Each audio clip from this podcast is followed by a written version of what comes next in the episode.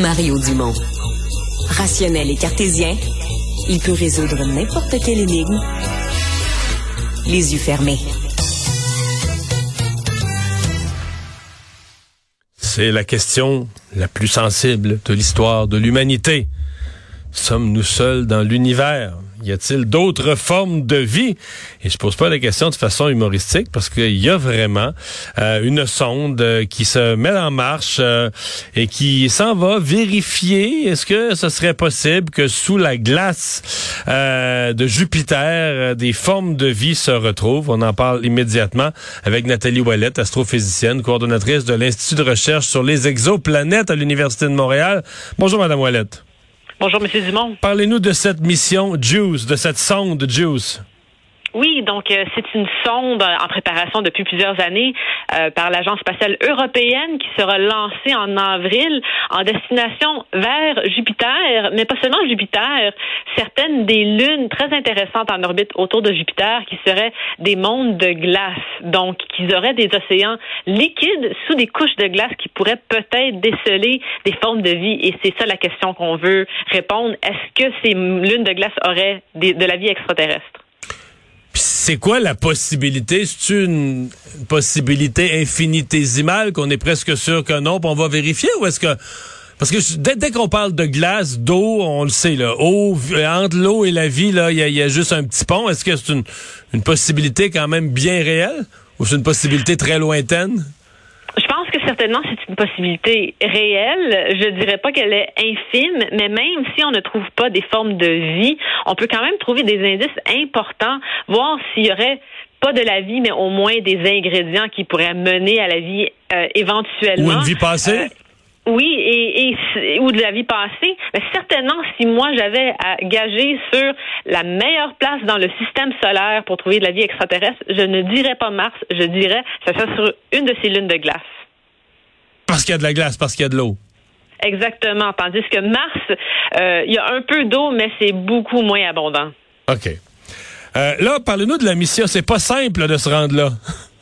Non, absolument. Donc, euh, c'est pas une ligne droite de la Terre à Jupiter. Jupiter se retrouve très loin et donc, pour essayer de d'accélérer un peu le processus, euh, la sonde JUICE va devoir retourner sur elle-même, faire des orbites autour de la planète Terre et même autour de la planète Vénus pour utiliser un effet qu'on appelle de slingshot pour essayer de gagner de la vitesse par la gravité de ces planètes pour éventuellement se rendre à Jupiter en 2031. Donc, on va utiliser la Terre et Vénus comme slingshot pour se faire garocher plus vite en direction de Jupiter. Oui, exactement. Faut pas se tromper dans ces calculs. Non, non. Euh, et puis, il y a les meilleurs scientifiques et ingénieurs qui s'occupent de ça pour pas faire d'erreur, justement. OK. Euh, Parlez-nous un peu de, de, de, Jupiter, la plus grosse planète du système solaire. Il y a des lunes de Jupiter, d'ailleurs, qui sont, qui sont grosses comme certaines des plus petites planètes, si je me trompe pas. Hein? Oui, donc euh, la mission principale de JUICE, ça va être d'orbiter la Lune Ganymède, qui est plus grosse que la, la planète naine Pluton. Donc, euh, c'est le neuvième objet le plus large et le plus massif dans le système solaire. Et aussi, surprenamment, ces océans sont 100 fois plus profonds que les, les océans sur la Terre. Euh, si on prend toute l'eau de la Lune Ganymède, il y aurait six fois plus d'eau sur cette Lune-là que sur la Terre. Donc, on parle vraiment d'une grande quantité d'eau. Mais, mais c'est de la glace. C'est-à-dire que la surface, quand la, la, la, sonde arrive au-dessus, là, ou tourne autour en orbite, ce qu'elle voit, c'est de la glace, la sonde. Oui, exactement. Donc, il y a une couche de glace par-dessus, mais il y a vraiment un océan liquide. Sous, On pense un océan la glace. salé sous la glace. Un des, des défis avec Ganymède, c'est que l'océan est vraiment emprisonné sous la couche de glace. Mais certaines autres lunes, comme Europe, qui sera aussi une des cibles de la sonde JUICE, a des volcans de glace à la surface qui éjectent de l'eau des océans. Donc, la sonde peut aller investiguer, enquêter, en fait, les océans liquides avec ces volcans. C'est quoi les cinq sens de la sonde? Je crois que la sonde n'ira pas toucher les lunes. Euh, donc, elle va faire quoi? Elle va euh, par des, des, des, des, ultrasons, des photos. C'est quoi les cinq cinq sens d'une image, mais comment la comment la, sonde, une fois rendue à proximité, va aller chercher une information utilisable sur Terre par l'être humain à propos de ces lunes-là? C'est ça. En effet, malheureusement, c'est des orbiteurs, donc la sonde ne va pas atterrir sur aucune des lunes.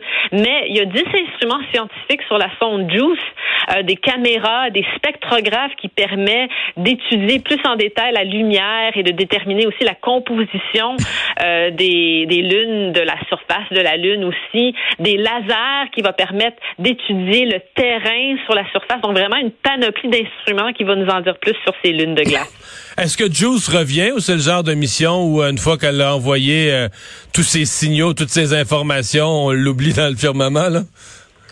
Non, malheureusement, elle ne va pas revenir, mais euh, c'est un enjeu qui est important dans euh, la conception de ces missions parce que justement, puisqu'il y a une possibilité que ces mondes auraient de la vie, on ne veut pas à la fin de la mission que ces sondes qui ont peut-être des bactéries terriennes s'écrasent sur les lunes et contaminent les lunes.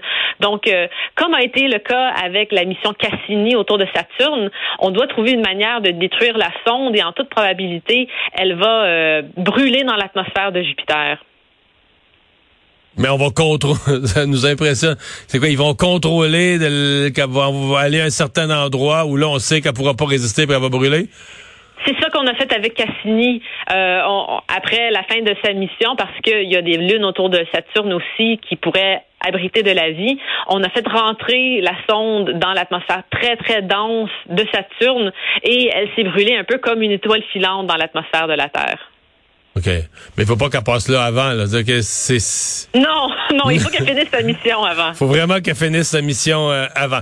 Euh, sur combien de temps tout ça, là, euh, le, les, les, rotations autour de la Terre, puis ensuite les rotations autour de Vénus, puis l'effet slingshot, puis le chemin jusqu'à Jupiter, puis le tour des lunes, tout ça, c'est, c'est des années? Oui, donc euh, les, les slingshots, ça va être en 2025-2026 autour de Vénus et, la Terre. Finalement, on arrive à Jupiter en 2031. OK, ça prend six ans à se rendre à Jupiter. Oui. Et, en euh, ayant pris de la vitesse grâce au slingshot. Oui, c'est quand même très long parce que c'est très loin Jupiter. Et euh, elle va finir en orbite, la sonde, en orbite autour de la Lune Ganymède en 2034. Et pendant trois ans, elle va se promener autour des lunes de Jupiter. Exact. Peut-être plus longtemps. Souvent, ces missions nous surprennent et sont capables de durer plus longtemps que prévu. Mais est-ce que, euh, comment j'essaie de poser ma question un temps soit peu intelligemment, là, mais est-ce qu'il y a un, comme, est-ce que, je vais utiliser un mot simple de notre vocabulaire de niaiseux, là, mais est-ce qu'il y a comme une télécommande? Est-ce que les gens, à partir de la Terre, contrôlent encore un peu ce qu'elle fait?